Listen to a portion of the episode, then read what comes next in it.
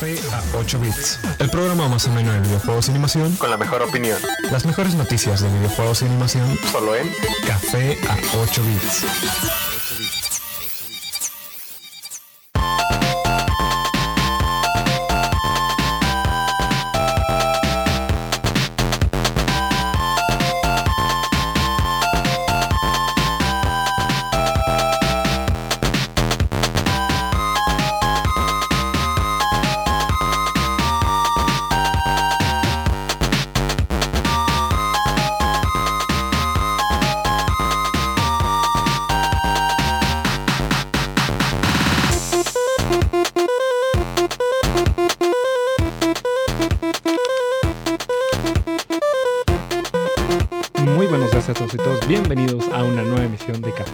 8 bits, transmitiendo desde cabina en Frecuencia Tech, Campus Monterrey y trayendo las mejores noticias dentro del mundo de la animación y los videojuegos.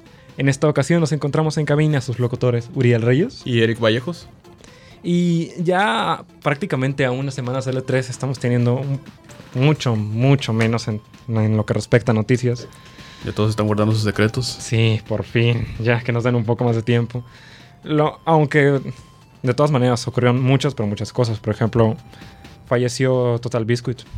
Así es, este, pues esta vez empezamos con una noticia triste. Eh, así es, el fallecimiento de, de John Bain, más conocido en el internet como Total Biscuit o eh, The Cynical Breed, que murió después de batallar con el cáncer que ya se había diagnosticado desde el 2015. Desde el 2015 ya se había dicho que era cárcel terminal. Y pues aún así, este, durante todo este tiempo siguió con, pues con sus reviews, con todo su trabajo en YouTube, por lo que por el que era conocido y sus podcasts. Sin embargo, pues ya eh, durante este año ya dijo que de plano ya no podía, que, que los tratamientos no eran, no, no estaban no estaban dando resultados y pues al final de cuentas, desgraciadamente hace poco falleció a Pues- la edad de 33 años. Pues sí, este super crítico, está, bueno, sí, bastante conocido dentro del mundo de YouTube. Este crítico de videojuegos muere a la edad de 33 años después de una, much- una larga y tortuosa lucha contra el cáncer. Era muy, muy conocido tanto dentro del mundo de YouTube como por su podcast, que como bien lo mencionabas, Co-Optional Podcast. Toda esta información fue revelada a través de la cuenta oficial de Twitter manejada por su esposa, en el cual mencionaban la pérdida de este crítico de videojuegos. Pasando a noticias un poco menos, menos pesadas, ciertamente.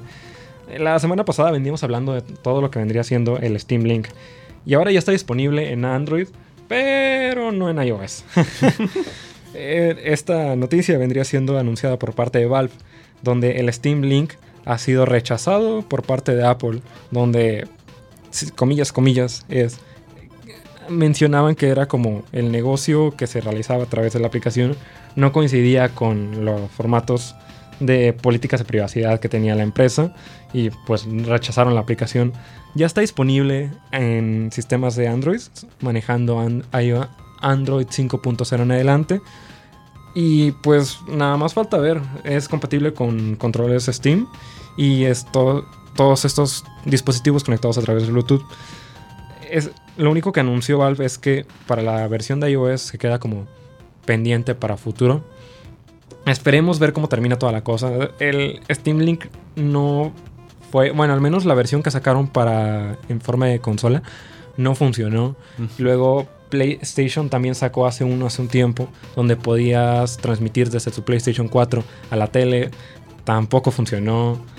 Eh, Eh, pero bueno, este, no sé, yo creo que sería sí más interesante de que tener que sudar. Digo, al final de cuentas, si, si te pones a pensar lo de que en, ahora sí que en tu, en tu televisión es como que qué tan difícil es conectar un HDMI a tu computadora. y aún así la gente no lo hace. Ajá, pero ya en, ya en tu celular ya es un poquito diferente como que esta facilidad de ahora sí que estar acostado en tu, en tu cama con tu celular en tu mano, cosas así.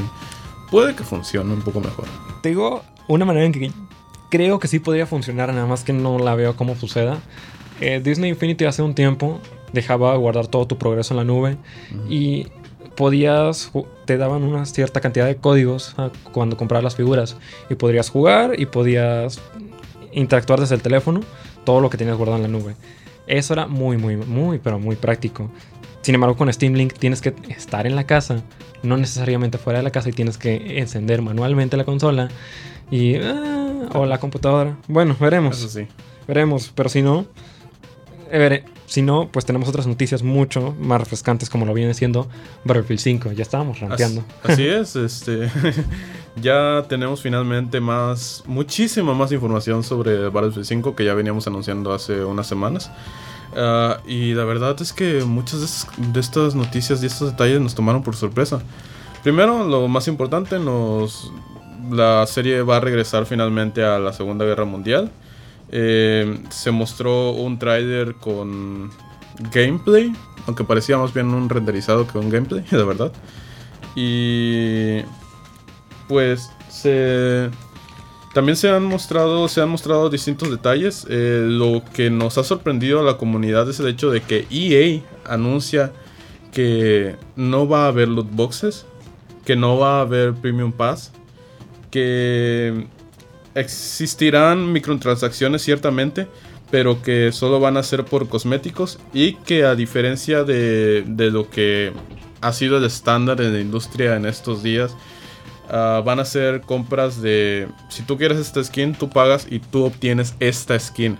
No, no hay de que un random, de que hay una posibilidad de que te toque esta skin o de que te toque esta otra, no va a ser lo que tú pagas por lo que tú quieres comprar.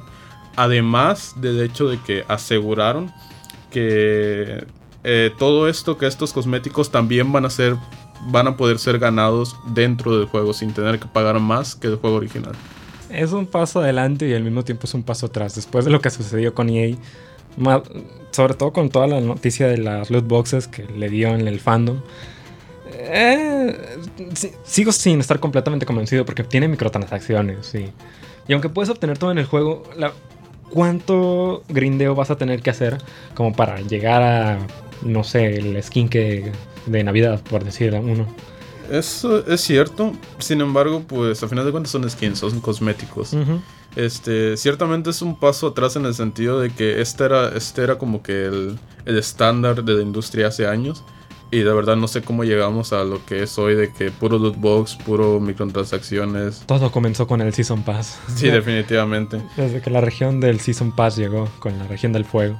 Y pues, y pues, al final de cuentas estamos hablando de EA, hay que esperar a ver que salga el juego. Y ya a partir de entonces podemos decir si, si hicieron, si cumplieron con lo que prometieron o no. Habrá que esperar hasta el día de estreno. El cual, por cierto, es el, el 5, el 16, perdón, de octubre para la versión deluxe y el 19 de octubre para la versión estándar. Ah, al menos Battlefield se ha mantenido estándar, o sea, mantenido estable en comparación con Call of Duty u otras, u otras sagas. No le ha ido tan mal. Sí, definitivamente. Los, la mayoría de los juegos de Battlefield han sido buenos o hasta rescatables, no como Call of Duty que ha tenido sus bajas bien fuertes. Pero bueno, habrá que esperar hasta el momento. Es como un show expiatorio. Este. Y comenzando con otras noticias también. A todos nos gusta Dragon Ball. Bueno, pues se acaba de anunciar un tour internacional de Dragon Ball. Aunque solamente va a estar disponible o va a estar pues rondando a través únicamente de Estados Unidos y Canadá. Este tour se empezará a través de la Comic Con en Estados Unidos, donde se anunciará un teaser de la nueva película de Dragon Ball Super. La película. Es el, es el nombre que tiene, ¿no? Más malo no puede llegar, pero ni modo. Este teaser mostrado en Comic Con se le dará rienda suelta a lo que vendría siendo la exhibición. Este tour no es tanto exposición de anime, sino más a través de la historia de cómo fue evolucionando la serie, qué pasó con el, con el creador en, en su momento, cómo llegó a manejar las licencias, los juegos, todo el merchandising que hubo detrás de esta mega saga. Cómo se, cómo se ha mantenido. Y está bastante interesante porque son como exhibiciones donde en esta esquina podemos ver las figuras de tal saga, tal saga, de, producidas durante tal año a tal año, y los juegos producidos durante tal fecha a tal fecha. Y te va llevando al través, como que de la mano a través de toda la historia de, de lo que vendría siendo Dragon Ball. Entonces no es solo la historia de, dentro del anime en sí, sino de toda su creación. Sí, oh. es como todo para el fan. desde cosplays, figuras, juegos, de todo va a haber. Y vendría pasando a partir del 19 de julio en la Comic Con. y de ahí pasaría hacia Washington, hacia Toronto, hacia Portland, terminando en Dallas. Eh, todo esto no hay anuncios todavía de que llegue a México ni a América Latina, pero para más información de cualquier manera se puede encontrar en la página oficial de DragonBallTour.com para todos aquellos que estén interesados en ir y mandarnos un regalito, mandarnos una foto o algo. Ojalá que llegue aquí, la verdad es que los fans de Dragon Ball están muy... Olvidados. pues no, no muy olvidados, pero ya crecimos, ya tenemos dinero, ya podemos pagar por esas cosas. Y en México siempre ha sido muy popular, la verdad. toda América Latina, me Toda América Latina en general, entonces habrá que ver chance y se acuerdan de nosotros ahí arriba. Ahí arriba. Eh, es que en Estados Unidos tampoco es tan popular, haz de cuenta. Si lo comparamos el fandom de Sakura Card Captor, de Sailor Moon, de Dragon Ball, aquí contra allá el boom fue aquí en América Latina. Allá nunca, allá se volvió popular por los memes de hace como 5 años, pero nada más. Nada más. Y para terminar ya con todas las noticias de la semana, se anunció un port de ya de la, bueno, varios ports de la, toda la saga Yakuza terminando para el PlayStation 4. Estas remasterizaciones de Yakuza 3, 4 y 5 de todos estos juegos, empezando a, través de Yakuza 3 en agosto. Todos estos juegos remasterizados por parte de Sega vendrían llegando a partir de primavera 2019 y ya para más información todo disponible en la, en la página de Polygon, pero pues no hay más información al respecto, solamente son dijeron ports y poco más. Y bueno, antes de pasar a la canción de la semana, vamos a pasar a los juegos de, que salen esta semana, los cuales son los siguientes. Agony para Windows, PlayStation 4, Xbox y Xbox One, perdón. Fallen Legion Rise to Glory para Nintendo Switch, Harvest Moon Light of Hope Special Edition para Nintendo Switch y para PlayStation 4, y Karuga para Nintendo Switch, Legend of K Anniversary para Nintendo Switch, Street Fighter 30 eh, aniversario eh, para, para Windows, Nintendo Switch, PlayStation 4 y Xbox One. Yuko Island Express para Windows, Nintendo Switch, PlayStation 4 y Xbox One. Full Metal Panic Fight Who Dares Win para PlayStation 4. The Air Princess and the Blind Prince para Nintendo Switch, para PlayStation 4 y para PS Vita. Eh, Yesterday Origins para Nintendo Switch. Mm, de esta semana, ¿qué puede resaltar? personalmente no sabía que estaba Harvest Moon. Era como algo completamente distinto. Me gusta ver que está saliendo para el Switch y para el PlayStation 4. Yo, yo, me iría, bueno, es que no hay nada grande. Ah, definitivamente no, no hay nada grande. Me iría un poco por Ikaruga, que no es tan conocido, pero de verdad es un juego muy, muy bueno. Un juego... un buen shoot'em, un buen shoot'em up. Sí, definitivamente. Y muy difícil, por cierto. Cabe recalcar. Y pues ya los de Nintendo Switch finalmente van a poder jugarlo. Pues sí, es como un buen bullet hell. Y que está ahí, ahí pendiente. Personalmente yo digo que es Full Metal Panic. Es eh, menos conocido también, pero la verdad es que también igual muy buen juego y vendría saliendo para el PlayStation 4.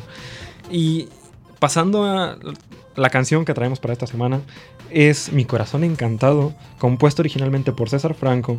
En esta, en esta ocasión es un cover por parte de Omar Cabán. Esto es Mi Corazón Encantado.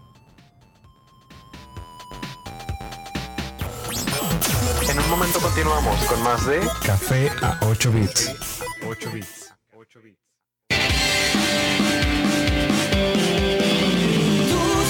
que te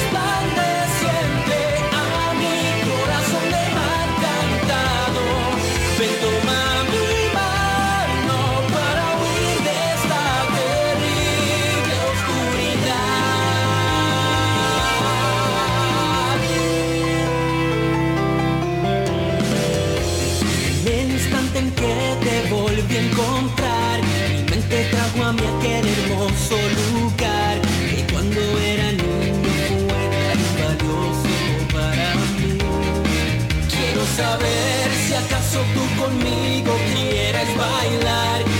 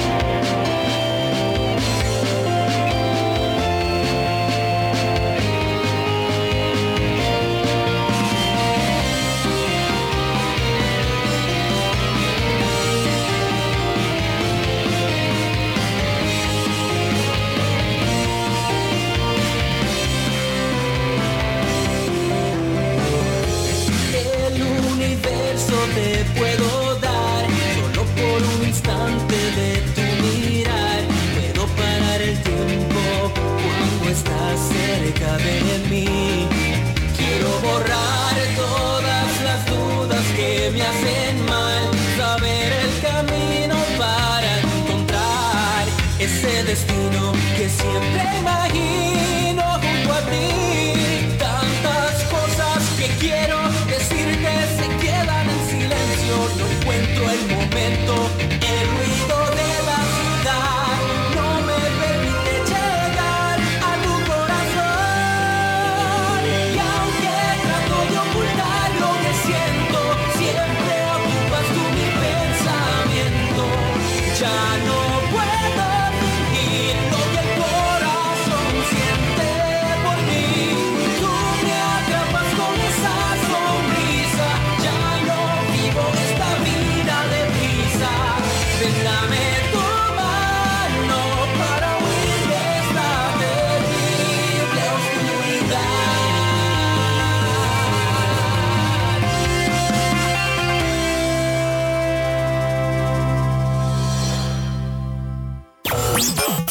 Estamos de vuelta con más de Café a 8 bits.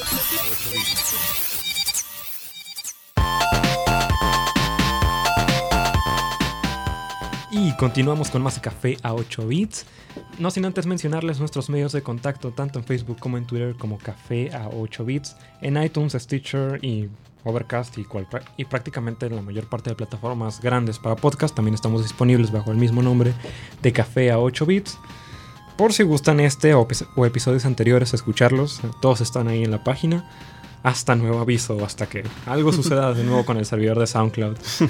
En el tema de hoy traemos el CGI como una técnica, este amor-odio que le tenemos a esta técnica que ha salido en los últimos 5 o 6 años y que ha hecho maravillas como fueron mencionadas en los Crunchyroll Awards o los logros de Crunchyroll con José Kinokuni o Recreators y ha hecho pues basura como lo viene haciendo Berserker o en- personalmente yo digo que Aijin pero pero hay, hay como que sentimientos encontrados el CGI es esta técnica de animación por computadora completamente por computadora por parte de, de la cinematografía, de la iluminación, de los personajes, de todo. Y en muchas ocasiones, sobre todo en los últimos tres años, era usada más que nada como para efectos. Sí. Para resaltar explosiones o, no sé, efectos especiales o lo que sea. Para fondos, este, cosas que no, no, no tenías razón para darte el tiempo para animar, de que personas de, de fondo moviéndose. Y era más rápido. Ajá, era muchísimo más rápido, más barato. eh, no tenías por qué dedicarte tanto tiempo a eso. Y sin embargo, como que poco a poco se ha vuelto más como que en la línea principal, como que los personajes principales de acción, todo hecho por, por CGI. Y no, no terminamos de aceptarlo todavía. eh, siento que no hemos tenido como que este anime que, a menos en general, a todos nos diga, sí, el CGI es bueno. Este ha sido muy bien producido. Es que te digo que el, el CG bueno, el anime en general tiende a ser muy inexpresivo. Si lo vemos fríamente, normalmente son los mismos ojos, eh, cambias la cara, cambias los, los aspectos faciales, pero no es tan expresivo como una cara humana. Y si a eso le agregamos personajes CGI que están mal diseñados, que se sienten acartonados, que se sienten duros, pues todavía más le da en la torre. Si quieres hacer una algo que te dé la emoción y me das un personaje de cartón, pues no, no Es- funciona. Sí, como decías, es por esto que, que cuando eh, normalmente es animación 2D, de que hacen este tipo de diseños que se salen fuera de personaje para resaltar mucho una expresión, principalmente en momentos de comedia o cosas así, que hacen dibujos totalmente extraños, justamente para resaltar ese momento y eso es algo que al menos no he visto en, en los animes de CGI que he visto, no he visto que hagan. Eh, Está bien curioso porque ahora que lo pienso, últimamente no sucede tanto como en los 90 Por ejemplo, si recordamos lo que vendría siendo Sailor Moon, era muy característico por sus expresiones faciales. Su cara, si el personaje estaba feliz, por ejemplo, le salían estrellitas en los ojos, si se veían lucecitas saliendo de la cara. Si estaba triste, se le veían rayas azules y negras a lo largo de su cara. Y ahorita nada más suelen entrar en clichés eh, bastante sencillos. No es que no, es que no haya este tipo de expresiones, pero se han estado perdiendo. Y, y aunque han habido como series, como bien lo decías, que han intentado explorar los límites de las computadoras, dando más y más y más allá, no hemos tenido el estandarte como para decir esto está bien. Y por ejemplo, eh, mm, no me acuerdo exactamente el nombre de la serie, pero el año pasado tuvimos una serie que se enfocaba todo alrededor de un cubo gigante que era construido por mini cubos y esos mini cubos eran construidos por mini cubos y eso en animación 2D nunca nunca hubiera sucedido porque de por sí concebirlo está bien difícil. Es algo que solamente se pudo haber hecho en CGI con una computadora. Sí, este, el anime se llamaba Kado The Right Answer, no me acuerdo el nombre exactamente en japonés. Y, es cierto, o sea, sí, sí lo recuerdo. El, anime, la verdad, me pareció muy bueno, excepto el final. El final estuvo horrible. Pero, y sí, siento que, que, es algo que no se pudo haber logrado con 2D. O sea, tenía que ser en 3D para lograr lo que querías. O sea, para lograr esas, esas imágenes, ese, esos movimientos extraños. Este hasta el hecho de que los personajes estuvieran hasta cierto punto acartonados, como dices, le daba más a la experiencia de, de, este, de este ser alienígena y, es, y todas estas situaciones extrañas para la humanidad. Todo eso siento yo que formaba parte de la experiencia y que tenía que ser en 3D, si no, no hubiera funcionado. Tal vez, tal vez necesitamos más historias como esas. No hay que ir como que confundiendo cinematografía e historia con producción visual. Pero tal vez necesitamos algo más como eso, porque por ejemplo, y un, algo que ahorita lo estaba pensando, pero tiene mucho sentido. De pasar de un manga 2D a pasar a un anime CGI, hay un cambio muy brusco. Por ejemplo, a Berserker le dio en la torre. Sí.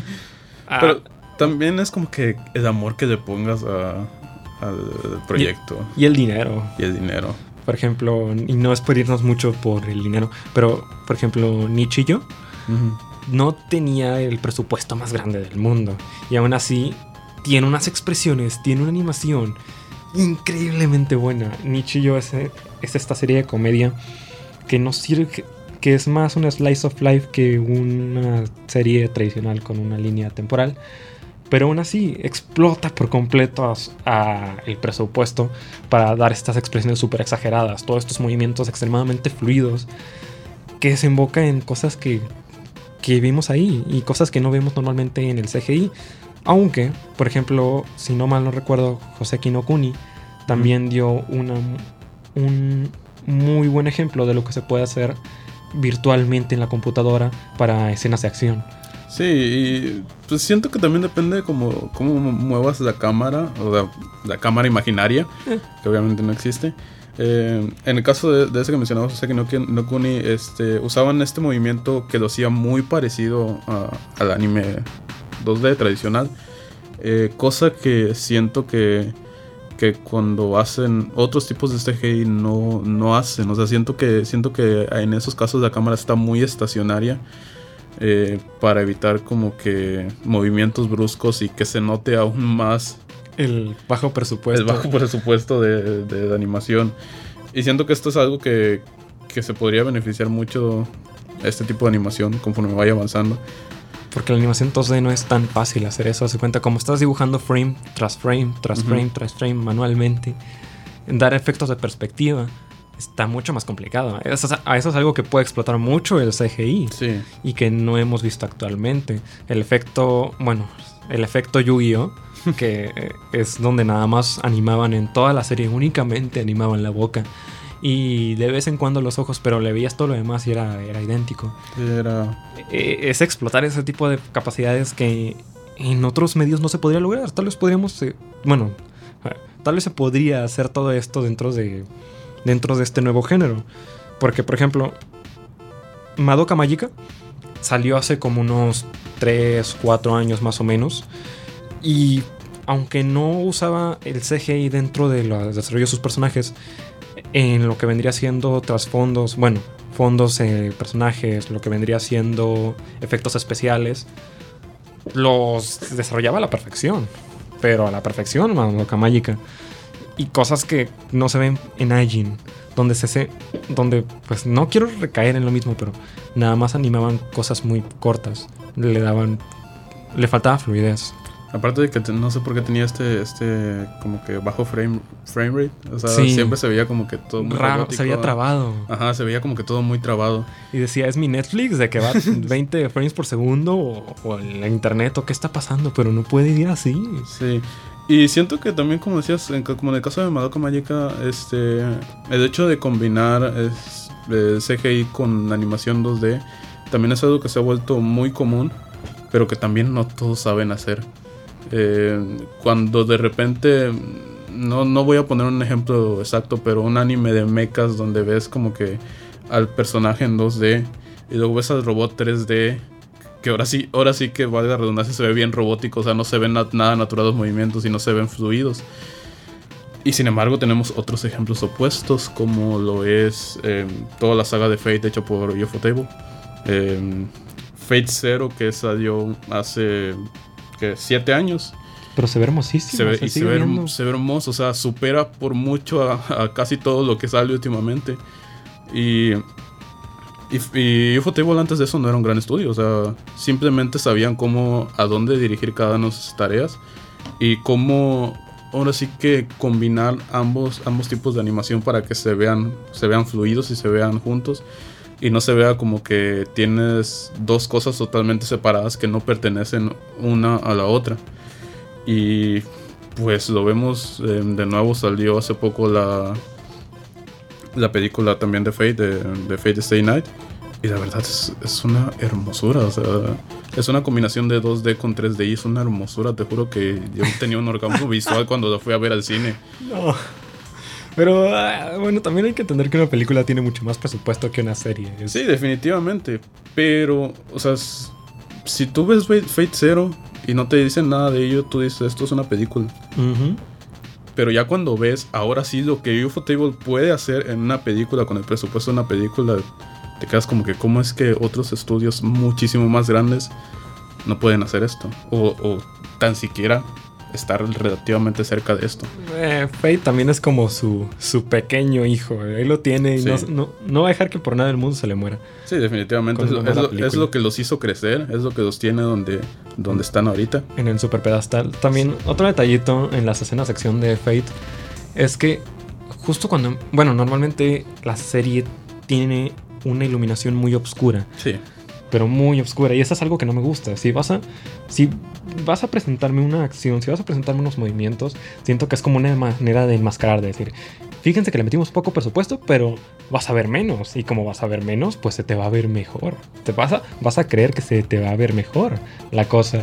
Y cuando empezaban las escenas de acción, se oscurecía más todavía tanto la paleta de colores como, como el- la iluminación.